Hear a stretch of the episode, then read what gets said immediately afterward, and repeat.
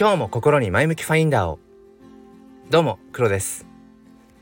えっと最近あの Voicy の方で新しく、えっと、チャンネルをまあ立ち上げたというかね始まったあの妹さんという方がいて、えーまあ、NFT 界隈では最近まあすごい勢いでうん、まあ、伸びている方であのクールガール NFT というねまあ、コレクションを運営してるんですね。まあ、我が道を行くっていうテーマを、まあ、帯びた、うんまあ、女の子のイラストですね。で僕はそのクールガール NFT は所有していないいないんですけれども、うん、なんかそのクールガール NFT と、まあ、コラボしている NFT は所有していたりだとかしてで妹さんとね、まあ、そのツイッター上で何て言うんでしょうかまあそこまでな中では中ではないけれどもこうちょっとこうやり取りをしたりだとかっていうことはあとあるんですね。で最近その妹さんが Voicy を始められていやこれさらにこう加速していくなってそのクールガール NFT がものすごくねどんどんどんどんこう人気をうん博していってであの価格もどんどん、まあ、上がっていってるんですよね。うん、でそこでこう Voicy を始めたらこれもっとさらにきっと加速するだろうなって思うんですよね。でなんでっていうと結局その声、まあ、音声の、うんまあ、その力というのかな良さってものを僕自身がすごくやっぱり体感しているのでまあ変な話僕はまあスタンド FM をね始めて、まあ、今1年ちょっとなんですけれどもこの1年間でやっぱり声のうん良さ魅力ってものをすごく感じてきています。まあ、例えば何て言うのかなこうやっぱり一番分かりやすいのは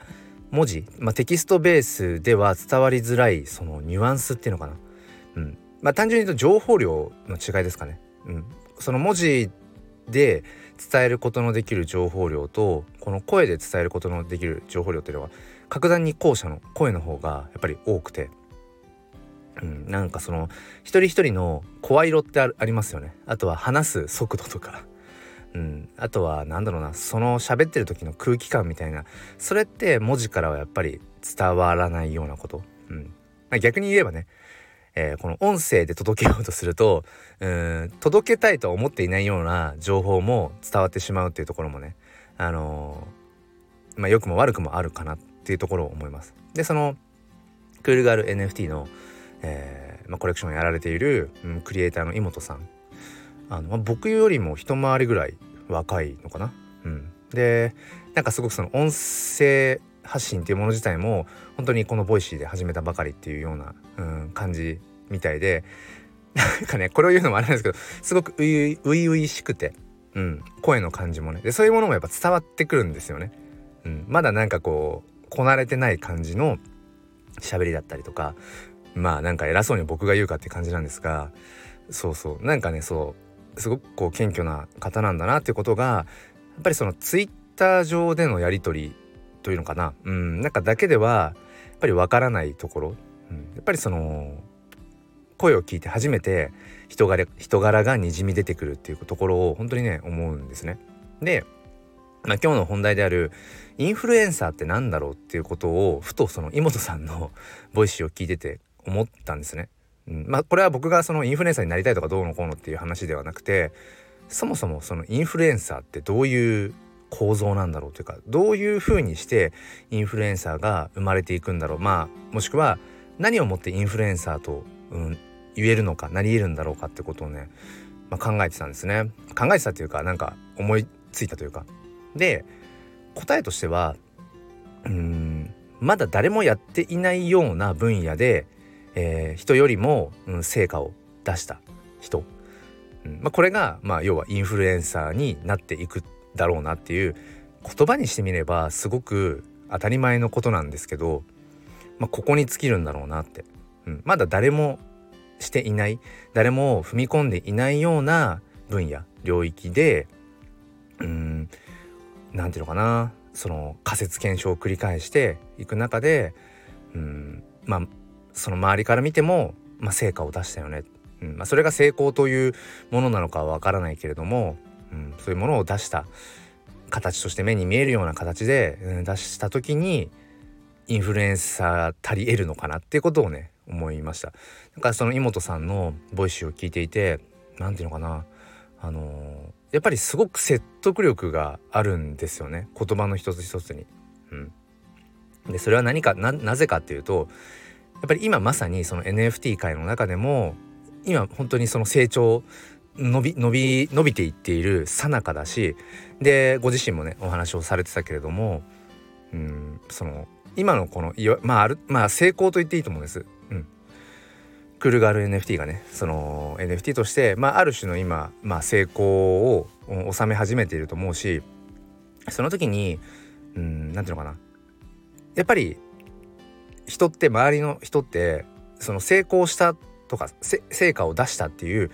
ところで初めて周りが認知するから失敗をしたしていた時とかねうまくいっていなかった頃の時期っていうのは周りは認知できないんですよね。だから成功してないから日の目を見ていなかったりとかすれば当然うーん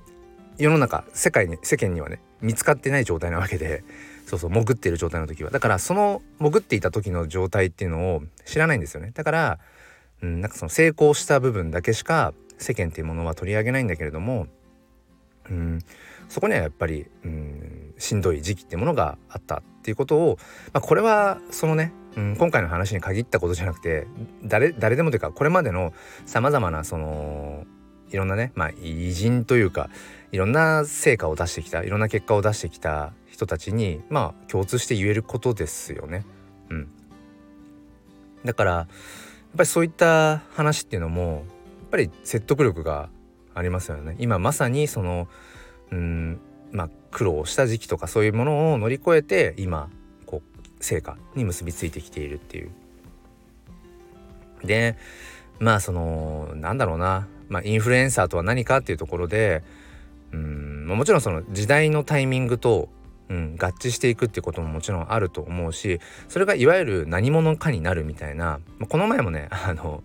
えっ、ー、とこのスタイフのコラボライブで萌子さんとね何者かになるってなんだろうねみたいな話をしていてでその時に、まあ、生産者と消費者っていう話になって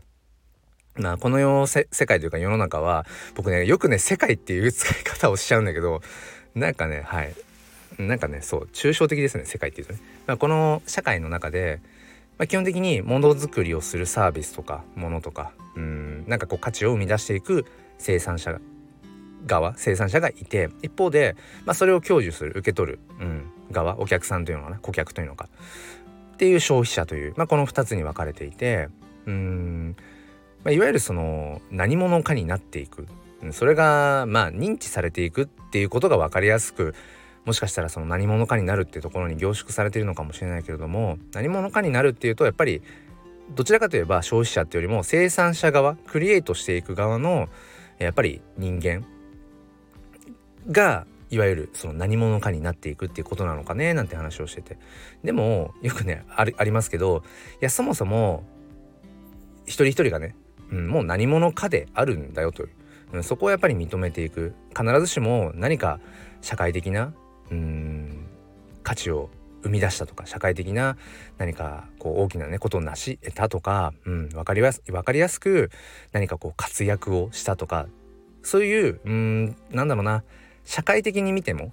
うん、なんか分かりやすいような形の何かこう行動を起こした人だけが何者かというとそうじゃないよねっていううんことはやっぱり聞か聞くしそういう言葉はね。で僕もそういうことは感じているんだけどでもねやっぱりどこかそれって綺麗事に聞こえてしまう部分もあるし自分自身もいや何者かですでにあるんだよってなんかね自分に言い聞かせてしまっているところがなんか常にあってね。うん、でそれは何なのかっていうと結局自分自身がうんやっぱり常に新しいことに目を向けていきたいというのかまあそれは裏返しで考えていくと結局これまでの自分をうん常に更新していきたいって思いがあるんでしょうね。なんか今のこう例えば安定した場所にいたとしてそこにあぐらをかいてそこでもう終わってしまうのは嫌だなっていう、うん、常に新しいもっとなんかより良いより良い景色というかなんだろうな。このもう ここあえて世界にしますけどこの世界がよりよく見えるように自分のなんかこうまあ、まさに心の覗き窓っていうのかな。なんかそれをより磨いていきたいっていう、うん、なんかもっともっとこの世界の在り方ってものを知っていきたい。より理解していきたい。多分そこに尽きるんだろうなって思います。それが僕にとっての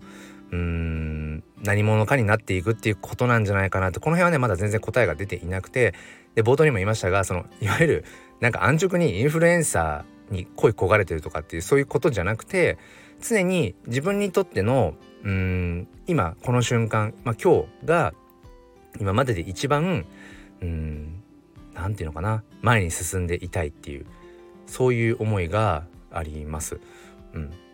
でねなんかそういう多分日常の自分の中のそういった思いっていうものがたまたまね、えーと、今回そのクールガール NFT を運営されてる妹さんのなんか初々しい声とそして、まあ、僕もいつも言ってますけどやっぱ評論家ではなくて実践家の人の言葉、まあ、声ですねっていうのはやっぱり説得力があるなって思います。でそれは別にうん。いわゆるそのまだ誰も踏み込んでいない分野領域のことをしている実践家だけじゃなくてもね、うん、だけじゃなくてもやっぱりそれが何て言うのかなその流行り廃りとかって話じゃなくても、うん、常にやっぱり実践をしている人の言葉要はそれを自分事ですよね。自分の言葉として、えー、語られている人の話ってやっぱりしみるしうんなんか響いてくるよなってことを改めて思いました。ということで今日は、まあ、インフルエンサーって何だろうね。そして何者かになるって結構僕は、うん、常日頃考えてるんだけど、まあ、それっていうのは結局常に、うん、今今日がうん今までの自分が歩んできた道の中で一番こう先頭に立っていたいっていう、え、そういう思いがあるよっていうそういうお話をさせていただきました、えー、最後までお付き合いくださりありがとうございます、えー、それでは今日も心に前向きファインダーを。ではまた。